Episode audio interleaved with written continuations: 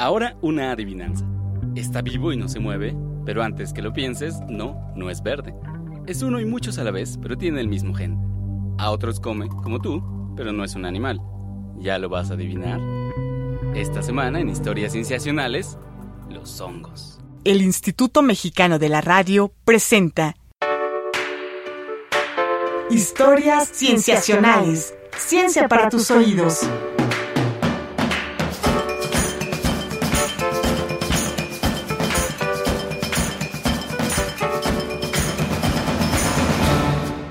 Bienvenidos a Historias Cienciacionales. Mi nombre es Víctor Hernández. Uno de los organismos más grandes y viejos del mundo que se haya descubierto no es ni una ballena ni una secuoya.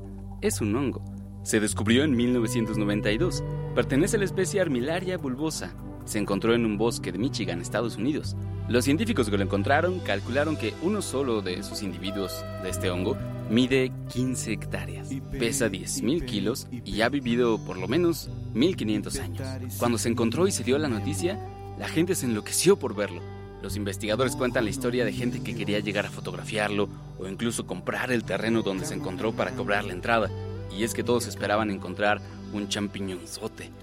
Pero no es el caso. Está con nosotros en cabina Emi, Emiliano Rodríguez del equipo de Historias Sensacionales. ¿Cómo estás, Mi? Hola, Víctor. Muy bien. ¿Y tú? Bien, bien, gracias. Y también nos acompaña, no, no el hongo, sino Kevin Barrera Moreno. Hola, Víctor. Hola, Emiliano. Bueno. Hola. Kevin es un compañero mío de la facultad y estudió biología conmigo también. Excelente. Y por lo que nos han dicho es entusiasta de los hongos. Y le encantan los hongos, sí. Me encantan los hongos. Uno que empieza a conocerlos puede entender por qué. ¿Por qué? Bueno, hablemos, Kevin, entonces de ¿Por qué la gente no encontró un champiñonzote en ese bosque de Michigan? ¿Qué, ¿Qué, es lo que había allí? Pues efectivamente no lo encontró porque el hongo verdadero estaba debajo de la tierra, ¿no? Exacto. Entonces, eh, lo que nosotros conocemos como champiñón, ¿no? O los champiñonzotes, como mucha gente pensaba encontrarlo, pues esa es la parte reproductiva del hongo. Pero el hongo en sí estaba por debajo de la tierra en forma de micelio. Ajá, que, que un micelio lo escribimos como como una telaraña, podríamos decirlo así. Sí, eh, Que es el conjunto de hifas, que así es como se le llaman a las células que van a constituir a este micelio, que es como una maraña de cosas. Ahí sí, dentro. yo me las imagino a veces como una, una red de espaguetis, ¿cómo se llaman? De tallarines cristal, ¿no? que, que, que, van así bajo la tierra. Oye, bien, pero entonces, o sea, ¿por qué brotan estos, pues los honguitos que nosotros conocemos, los champiñones? Ah, bueno, estos van a brotar justamente cuando ellos necesitan reproducirse. Cuando van a, quieren ellos ser más todavía, eh, una forma de la, la, reproducción asexual de estos es formar estos champiñoncitos que les vamos a llamar cuerpos fructíferos y es lo que nos vamos a comer y lo que todo el mundo conoce y esto es lo que este, se va, con esto vamos a poder reproducir. Entonces, imagínense, uno caminaba en ese bosque de Michigan, podía caminar eh, medio kilómetro, recoger uno de estos champiñones de esta, de esta especie, luego regresarse otro medio kilómetro, recoger otro, y ambos eran órganos que pertenecían al mismo individuo. Exactamente, y tenían el mismo material genético. Por eso se dieron cuenta que era el mismo organismo. Exacto, ¿no? Y esta es una cosa muy interesante porque Johan Brun, Jim Anderson y Myron Smith, los científicos que lo descubrieron, se lo encontraron un poco azarosamente. No es que estuvieran buscando al hongo más grande, ¿no? Sino que simplemente estaban trabajando en ese bosque de Michigan de hecho, actualmente se han encontrado hongos más grandes, ¿no? Un individuo de una especie que se llama Armillaria ostoye en las montañas azules de Oregon, también en Estados Unidos, se calculó que tiene 900 hectáreas de largo, bueno, de superficie, ¿no? eh, que, o sea, es tan grande como 1.665 campos de fútbol y probablemente tiene más de 2.400 años de edad. Este hongo es más grande que un país, es más grande que Mónaco. y lo cierto es que pues no es una cosa rara, ¿no? O sea, es probable que haya por ahí un hongo más grande, pero como así son varias especies de hongos, pues tampoco se trata de encontrar el hongo más grande. Bueno, vamos a pasar a otra sección. Uno cuando piensa en hongos, eh, una de las cosas que puede pensar es en hongos alucinógenos. Por ejemplo, la especie Amanita muscaria, que es el clásico hongo, eh, bueno, el, el, champiñón, cuerpo fructífero rojo, ¿no? que tiene este que, que, ha salido en Mario Bros, en muchos cuentos infantiles. En los pitufos. Exactamente, y es un hongo alucinógeno. Porque en México hay una larga tradición de consumo de hongos como drogas recreativas. ¿Qué pasa ahí, Kevin? ¿Son acaso los hongos una puerta a otro mundo? Eh, podríamos decir que sí, ¿no? En, eh, bueno, en cuestiones religiosas, ceremoniosas. ¿Tú has entrado a otro mundo con los hongos, Kevin? En alguna ocasión, sí, con este psilocibe y con la micotoxina psilocibina, que justamente lo que hace es, este, pues sí, efectivamente alucinar, ¿no? Sí. Va a atacar tu, tu sistema nervioso central y comienza ahí justo un, un poquito el desajuste de tus ideas. Pero obviamente, este, si tú, ¿no? O el que nos está escuchando quisiera hacer este tipo de actividades, están ya súper reguladas, ¿no? Y dependiendo de incluso de tu talla, tu peso, te van a dar la cantidad de estos hongos. Pero claro, por supuesto, estas toxinas se pueden utilizar a este tipo de actividades, ¿no? Oye, ¿se sabe cómo funciona la psilocibina, la, o sea, la toxina de este hongo? Sí, claro, o sea, no me sé perfectamente el funcionamiento, pero ujú. sé, sé perfecto que, que va a bloquear de algunos canales, ¿no? De estos neurotransmisores, los va a bloquear justo para dejar de, de que estas neuronas se estén conectando entre ellas. Y al momento de que deja o bloquea estos canales, este, pues comienzan las alucinaciones justamente. Ahora, es interesante que las llamas micotoxinas, ¿no? Es decir, toxinas eh, provienen de los hongos, ¿no? Pero son toxinas. O sea, uno pensaría, pues, son cosas que hacen daño. Y, y, sin embargo, las usamos para obtener diferentes efectos. Bueno, claro, por supuesto, ¿no? Están las micotoxinas como la psilocibina, ¿no? Pero también están las micotoxinas que pueden producirnos micotoxicosis, Sí. que son más peligrosas todavía. Por ejemplo, la fiebre de San Andrés, que fue causada por un hongo que estuvo creciendo en un cereal y la gente no sabía que había crecido ahí y entonces se lo comía y se enfermaba, ¿no? Y les Ujú. daba un- obviamente alucinaciones, este, fiebre, diarrea, vómito, escalofríos, muchísimas y mu- murió mucha gente, ¿no? En Mm, ese- se cree que justo, creo que es justo la fiebre de San Andrés. Todo lo que pasó en, en Salem, ¿no? O sea, como toda la Ajá, cacería de brujas. hecho, exacto, mucho mucho de eso estuvo relacionado con con eso, pero era el trigo que estaba contaminado. Claro, los cultivos de trigo. de, de, ese- de- de aflatoxinas, que son unas micotoxinas que estaban contaminadas con este cereal. Justo se han hecho estudios como de los cereales que estaban en esa época y vieron que estaban contaminados durante ese tiempo con ese, ese tipo de hongo. Claro, y- pero también entonces es interesante saber eh, qué otros tipos de hongos eh, pueden producir estas toxinas que nos pueden hacer daño. ¿Cuáles son, digamos, los hongos tóxicos más conocidos o importantes? Bueno, en México tenemos amanita faloide, ¿no? Que es como pff, el pum de, de lo más venenoso que tenemos en México, ¿no? O sea, lo, sí, lo, más, lo que te debes de cuidar más, amanita faloide. Eh, ¿Que ¿Cómo de- es? ¿Cómo lo describes? como un falo, ¿no? O sea, justo tiene este nombre porque eh, justo tiene la forma de un falo, es color blanco y en la, cabe- en la parte de arriba tiene un poquito café. Entonces, eh, es bastante robusto Sí. este cuando ya está en un estado maduro. Y este hay que tener mucho cuidado porque incluso si tú lo tocas Sí. y te lo llevas, esto, esto que tú tocaste, las micotoxinas, te lo llevas a, a alguna mucosa, sí te puede causar problemas Uh, por ahí. ajá, ajá. Entonces sí hay que tener bastante cuidado con eso. Pero también eh, estábamos platicando un poco antes. Hay hongos que no son macroscópicos, o sea, de los que no producen estos cuerpos fructíferos tan conspicuos, ¿no? Que sin embargo también tienen, eh, pueden tener efectos perjudiciales a nosotros. Pues mira, vamos a dividir, antes que sigamos, hay que dividir esto en dos, ¿no? Que son los misetismos, que es cuando tú consumes un hongo macroscópico Sí. y entonces eh, las toxinas que ellos traen ya te contaminan y los hongos microscópicos, las eh, toxinas que vamos a, a obtener de otra forma, van a ser las micotoxicosis. Entonces tenemos micotoxicosis y misetismos, Ah, que son dos cosas diferentes, pero que las producen las toxinas. ajá, ajá. O sea, una es que te comes el hongo y el otro es Te ajá, el hongo. exactamente Mm. como lo que platicábamos de la Andrés. Mm, claro. Y ahora también es interesante que a veces no tienes que comerte el hongo para que te haga daño, sino que puede empezar a vivir en tu cuerpo. Ok, claro, por supuesto, ¿no? Esto es ya, eh, cuando empieza a vivir ya en tu cuerpo, bueno, Mm, en forma natural tenemos N hongos en el cuerpo, ¿no? Eh, tenemos en la cabeza, en, en todos lados, ¿no? La boca, Sí. en todos lados. y esto lo tenemos casi naturalmente. Exactamente, más bien naturalmente, es- naturalmente. forma parte de nuestra biota, microbiota de nuestro Junto cuerpo con las y regula. Exactamente, ¿no? junto con otras cosas y regula también ciertas cosas, ¿no? Antes de que pase nada más, debo decirle a la audiencia que a Kevin le encanta este tema. Y a mí me parece bastante repugnante. Bueno, ok, hablemos, hablemos para ver qué. Para tratar de quitarnos eso. Es que es muy importante que la gente seguro. conozca justo la dónde puede contaminarse o dónde puede contraer estas infe- infecciones, porque son infecciones, porque además la gente es súper desconocedora de este tema y hace cada cosa, ¿no? Que a mí me ha tocado ver casos clínicos donde la gente ve que tiene hongos y se pone cloro y se pone Mm. vinagre y se pone no. cosas terribles que no deben de ser. Entonces, creo que es muy importante divulgar esto y conozcan. Oye, pero y entonces, ¿qué conocer. pa- o sea, tenemos hongos en todo el cuerpo. Exacto. Pero entonces, ¿cómo se vuelve una enfermedad? Ah, justo se vuelven patógenos, se vuelven enf- una enfermedad cuando nosotros tenemos el sistema inmuno, el sistema inmune, perdón, eh, bajo, ¿no? O estamos inmunosuprimidos o inmunocompetentes.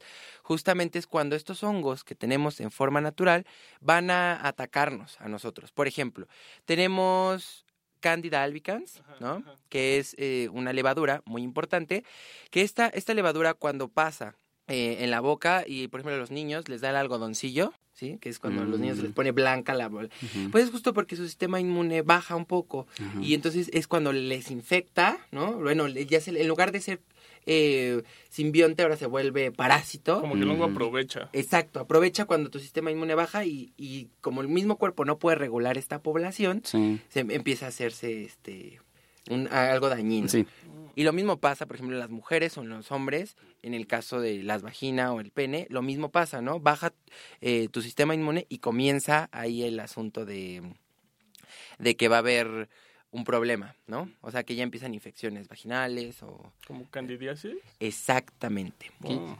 Eh, ahora, una cosa que también me parece fascinante de los hongos es que de la misma manera que este hongo gigantesco que encontraron estaba realmente bajo tierra, eh, muchos de estos hongos que viven en nuestro cuerpo eh, se encuentran tan inmersos ¿no? dentro de nuestro cuerpo que es prácticamente imposible deshacerse de ellos. O si es, puede. Sí se puede deshacer de ellos, ¿no? Cuando, bueno, ya obviamente cuando ya están produciendo una infección, pero a detectarlos a tiempo, ¿no? Porque cuando estamos nosotros, con, no sé, yo con- he conocido gente que tiene 50, 30 años de evolución en una onicomicosis, por ejemplo, es ya no se le puede quitar. ¿Me explico? O igual y se muere el hongo, pero ya dejó lesiones en la piel, Sí. en la uña, en el pelo, que ya no se puede remediar esto. Entonces lo que tenemos que hacer aquí, cuando tú ya veas algo anormal en tu piel, eh, uñas o pelo, pues inmediatamente vas al, al dermatólogo, ¿eh? Porque mucha gente va, por ejemplo, tiene hongo en la uña y se va al podólogo, ¿no? Que Mm. no existe esta especialidad. Entonces vayan al dermatólogo realmente y ellos son los que te van a decir qué es lo que tienen que hacer. Y una de las características principales es el diagnóstico, porque en el estudio que yo hice de mi tesis de licenciatura, pues justo es eso, que la gente ignora que debe de primero ir al estudio, saber qué hongo tiene y después que le den tratamiento, porque les dan tratamientos que son hepatotóxicos, que es otra parte muy importante, les dañan el hígado y de repente, y no, y no se le quitó el hongo. Entonces ya no pueden utilizar más tratamiento. Entendido. Bueno, vamos a hacer un corte para regresar y hablar de cosas un poco menos escalofriantes. Regresamos. Vamos a un corte y regresamos. Escuchas historias cienciacionales. Ciencia para tus oídos. Ciencia para tus oídos.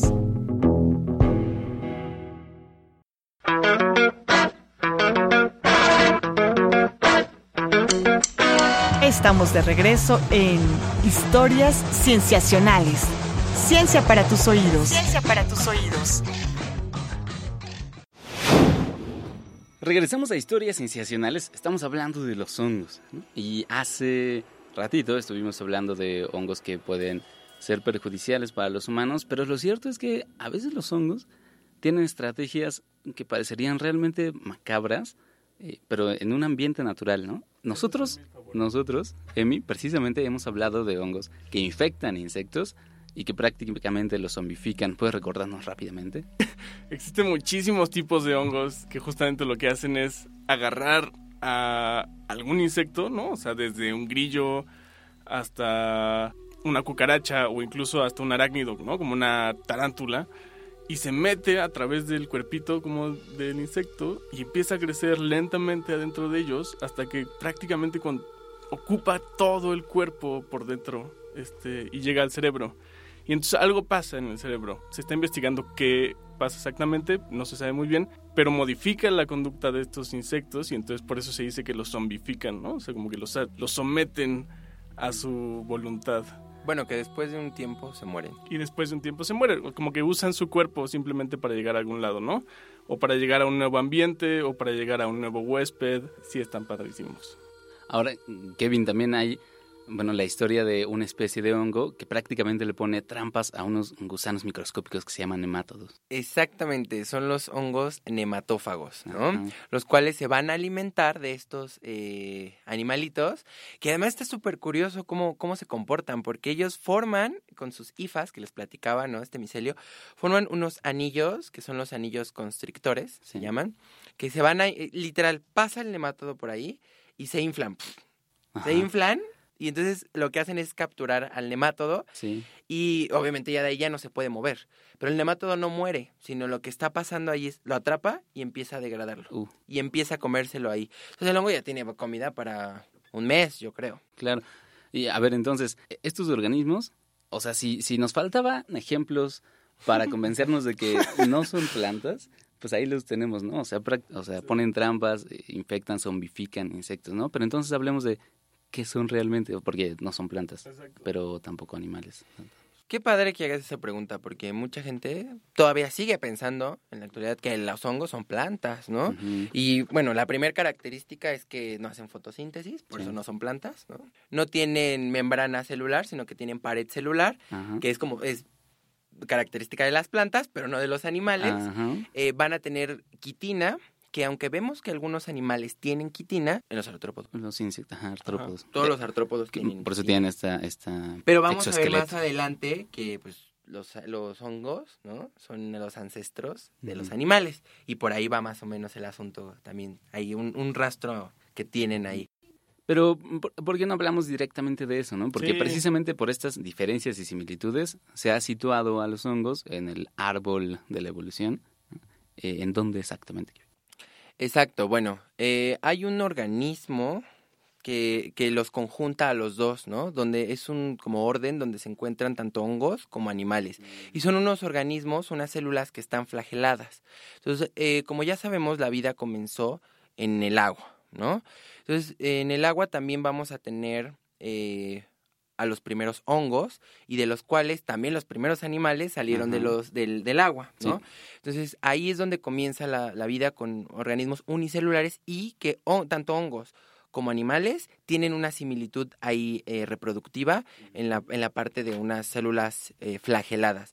Tengo el nombre, el nombre de, estas, de estos organismos son los opistocontos, los opistocontos justamente. Ajá, que son los que digamos, nos hermanan con los hongos. Exactamente. Son, son, son más nuestros parientes de lo que nos gustaría que fueran, tal vez. Incluso, estamos, los animales, todo grupo de animales, estamos más cercanamente relacionados a los hongos que los hongos a las plantas. Ajá, de hecho, o sea, de hecho está primero eh, en un árbol filogenético se encuentran los hongos y de ahí se desprenden los, los animales inmediatamente, ¿no? Y las plantas están como por otro lado, en otra rama. Y por eso, por la, por la reproducción, porque si recuerdan sus clases de, de, de micología... Yo no recuerdo. hay algunos hongos que se reproducen o que tienen este como masculino y femenino, ¿no? Y que se van a, los acuáticos, que se van a reproducir por células que tienen que tener movilidad para llegar a, a unirse o llevar a cabo la reproducción sexual. Entonces, por ahí tiene que ver más o menos. ¿Como espermatozoide y óvulo? Ah, no quería llegar a, eso, pero sí, un poquito así, más o menos. Equivalente. Ajá, de hecho, en algunos artículos comparan a estas células, ofistocontos, los comparan mucho justo con, con los espermatozoides. Ok. Vamos a pasar a otra sección rápidamente. Ya estamos en la otra sección. Y vamos a hablar acerca de cómo parece que nos hemos eh, dividido los grandes papeles ecológicos, ¿no? Plantas, animales, hongos. O sea, las plantas pueden producir su propio alimento. Los animales nos comemos eso que producen otros, incluso otros animales. Y los hongos tienen un papel importante ahí, ¿no? Eh, hablemos de cuál es ese papel. Bueno, el papel de los hongos es fundamental en el mm. planeta, ¿no? Y el principal es el que ellos son los reguladores de la materia orgánica muerta, ¿no? O en descomposición. Todo lo que esté muerto, ellos se lo van a tener que comer, ¿no? Y eso es la principal función en el planeta de estos. Sin embargo, obvio también no todo lo descompone, ¿no? Y no todo lo pueden obtener. Por eso es que tenemos hongos simbiontes Sí. o saprófitos, ¿no? Los saprófitos son aquellos que se comen lo muerto y los simbiontes son aquellos que van a necesitar de otras de otros animales o de, de otras de plantas o de otros hongos para poderse ellos para poder sobrevivir, como las micorrizas, tenemos el, el ejemplo ahí, los líquenes, que también es una buena un buen ejemplo y entre otros. Justo ahorita que Kevin está hablando como del papel que tienen los hongos de degradar la materia orgánica, tenemos un, ejemplo súper claro en el planeta de qué tan importante es eso, ¿no? Y es Chernobyl. En, A ver, en, sí, claro. en Ucrania.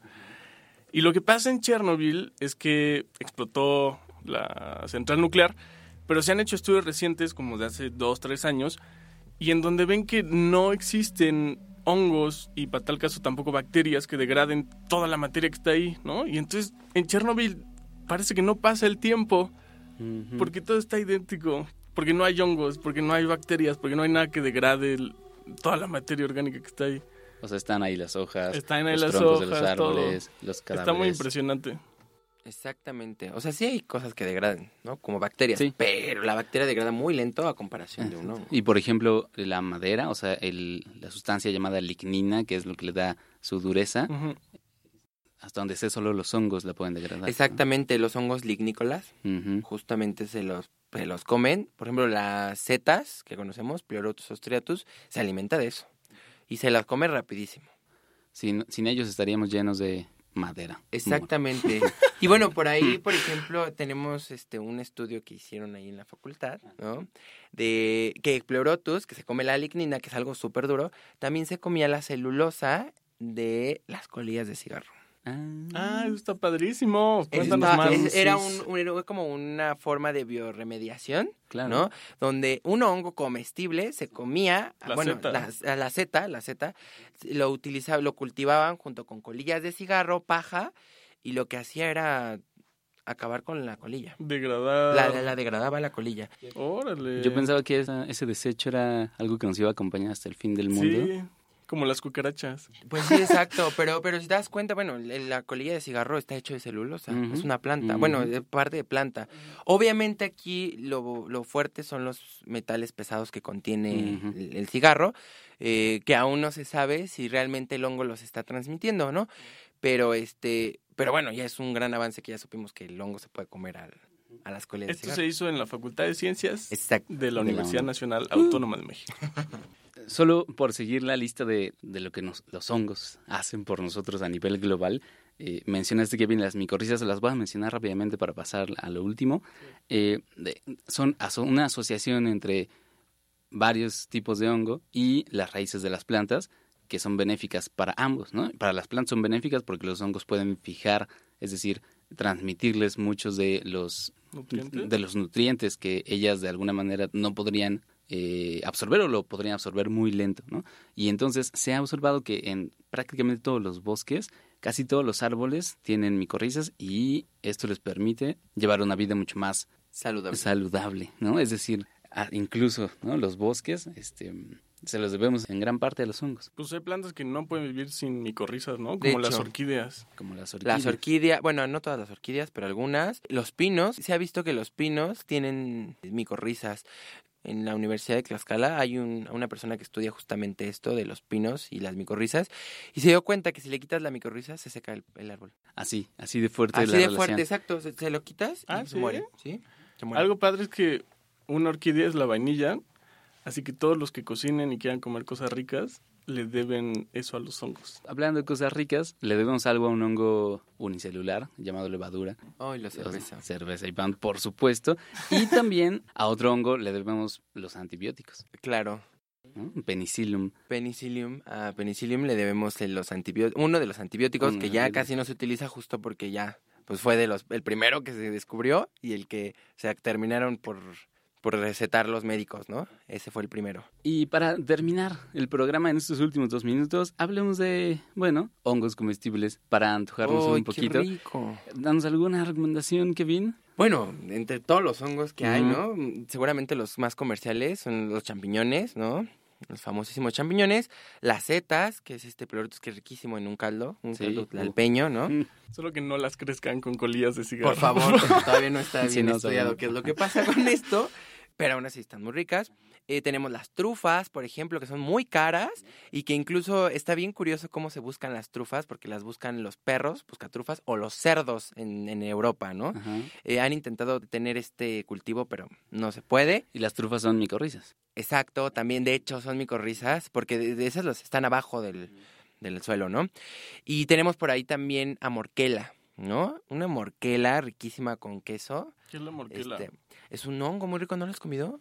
Ah, portobelo. Portobelo es el champiñón, que común, pero lo dejan crecer más todavía. Exacto, lo dejan crecer más y por eso está más más cafezoso, pero lo dejan crecer más. Y ya cuando está muy crecidito, lo cortan y listo. ¿Pero es la misma Hamburguesas de portobelo. Sí, es la misma especie. Es la misma, es la misma, la misma especie. De hecho, una hamburguesa de portobelo, les recomiendo que, que la coman. Ese será mi próximo negocio. Muy bien. La receta, pues agarran un portobelo y lo ponen en la plancha Panes. con un poquito de mantequilla y listo. Y entre dos panes y normal. ¿Y es vegetariana? Sí, claro. Nada de carne. Muy bien. Bueno, podemos hacer como conclusión que los hongos, o sea, hemos hablado de cosas buenas y malas, pero ellos no son buenos y malos de por sí, sino simplemente son, ¿no? Llevan una existencia extraña, sí, pero pues es su extraña existencia fúngica, igual que nosotros llevamos la nuestra y las plantas la suya. Muchas gracias, Kevin, por habernos acompañado. No, muchísimas gracias a ustedes por haberme invitado. Entonces, esto ha sido todo en este episodio de Historias Cienciacionales. Agradecemos mucho a Kevin, a Emi, parte del equipo, gracias a mí. Siempre un placer.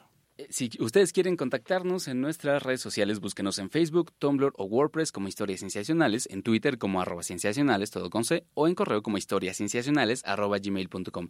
Participaron en la realización de este programa Marcela Montiel en producción y edición, Carolina Durán en diseño de audio y edición, Roberto Portillo en grabación y edición y Manuel Compatitla en los controles técnicos. Les agradecemos mucho. Nos vemos la siguiente semana en un episodio más de Historias Cienciacionales. El Instituto Mexicano de la Radio presentó Historias Cienciacionales. Ciencia para tus oídos.